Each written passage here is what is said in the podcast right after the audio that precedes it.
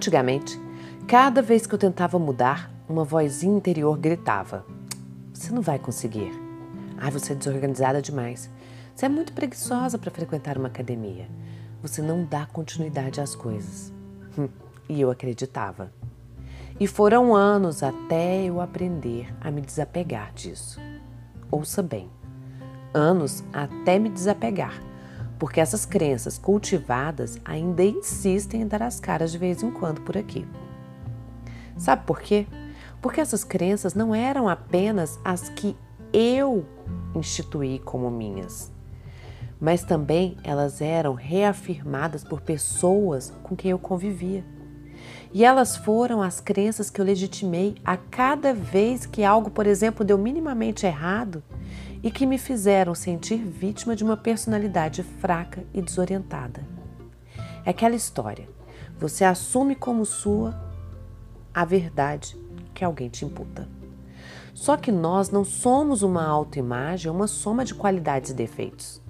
Há dias até que acordamos com vontade de dar uma faxina na casa. Noutros, a gente está sem tesão nenhum, sem vontade de fazer nada, e isso é visível. Tem dias em que eu tenho vontade de conquistar o mundo e noutras eu só tenho vontade de me jogar no sofá e assistir séries. É normal. Em especial, quando dentro de nós as atitudes para uma vida melhor são pautadas em coisas grandiosas e aparentemente inalcançáveis. A gente desanima. É até normal e compreensível, mas não é o fim. E você pode até não saber, mas existe um inimigo que está sempre de olho naquilo que você faz, julgando e apontando o dedo, tentando te paralisar o tempo inteiro. Ele mora aí, nos seus pensamentos deslocados da realidade. Esse inimigo parido e alimentado por você se chama autoimagem. E ele se instalou aí no dia em que você decidiu olhar para os seus próprios defeitos e para o que você julgava serem suas qualidades, criando a partir deles seu autorretrato. Escuta uma coisa: não é conhecendo nossas qualidades e defeitos que sabemos quem somos. Qualidades e defeitos mudam a todo instante. Há épocas em que certa qualidade fica mais em evidência, em outras, um dado defeito fica mais aparente. E daí? Qualidades e defeitos não são a chave do verdadeiro autoconhecimento. Você só será capaz de entender o que você realmente é quando perceber que esse autorretrato é variável. Você não é a mesma pessoa sempre. Você é um ser em transformação. entenda de uma vez por todas: você não é um retrato ou um personagem que possa ser conhecido só de olhar. Eu não sei quem é você.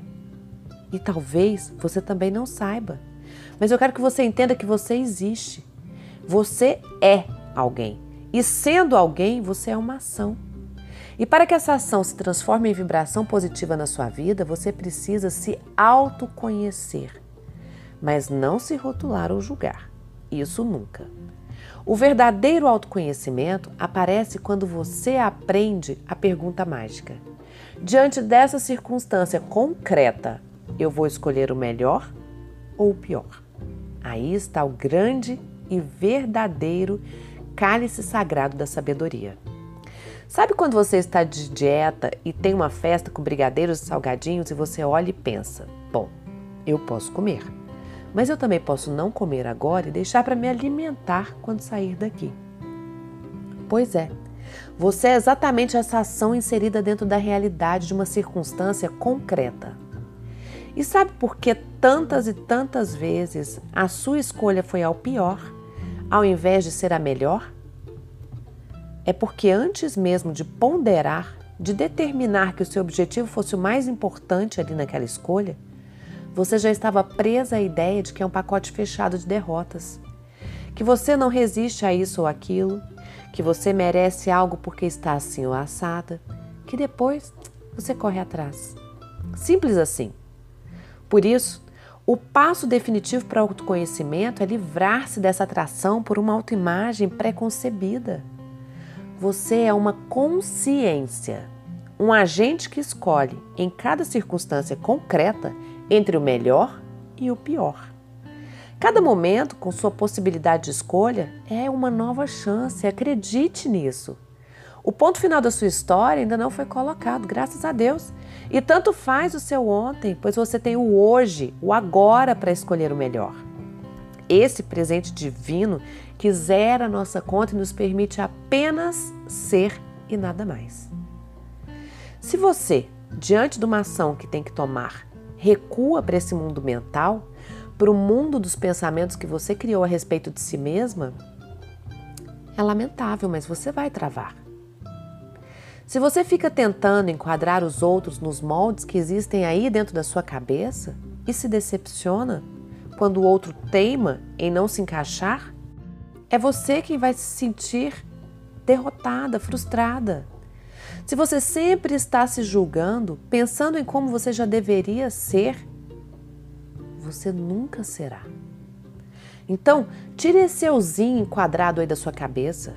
Ou como já disse Italo Marcilli, você vai comprar uma autoimagem e vai levar de brinde uma neurose. e isso é fato. Deixe de lado essas suas crenças. Ninguém é o tempo todo senão o resultado do que faz. Essa definição de autoimagem estática é irreal. Você é uma ação. Mas quando você assume essa autoimagem como legítima, só duas coisas podem acontecer.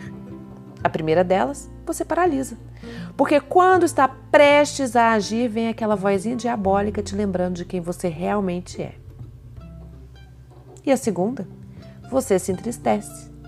Como consequência, porque a comparação entre a ideia estapafúrdia do que você é, ou melhor, do que você deveria ser, e o seu estado atual sempre te deixará aí em desvantagem. Jogue de uma vez por todas no lixo a sua autoimagem construída e comece a ser. Diante de circunstâncias concretas, pergunte-se: o que é o melhor a fazer? De verdade, o que é o melhor a fazer? E eu quero que você responda sem recuar para o mundo mental onde mora a imagem do que você acha que você é. Apenas pergunte-se: o que é o melhor a fazer, por exemplo, no meu trabalho, na minha relação com meu cônjuge, na minha relação com meus parentes ou com meus filhos, na minha relação com os meus amigos, na minha vivência da fé, na administração do meu dia, no cuidado com a minha aparência, no cuidado com a minha alimentação no trato com as pessoas em geral e na escolha das minhas palavras. O que, que é o melhor a fazer em cada uma dessas circunstâncias? Hum, você agora tem a chave da vitória. É isso que vai levar você a ampliar seu foco e seus objetivos e esquecer de uma vez por todas o vitimismo viciante que te desorienta e te faz colocar tudo a perder. A escolha é sua e nela será pautada a sua ação, seja ela qual for. Então reflita. Com muito amor, da sua coach, Roberta Frois.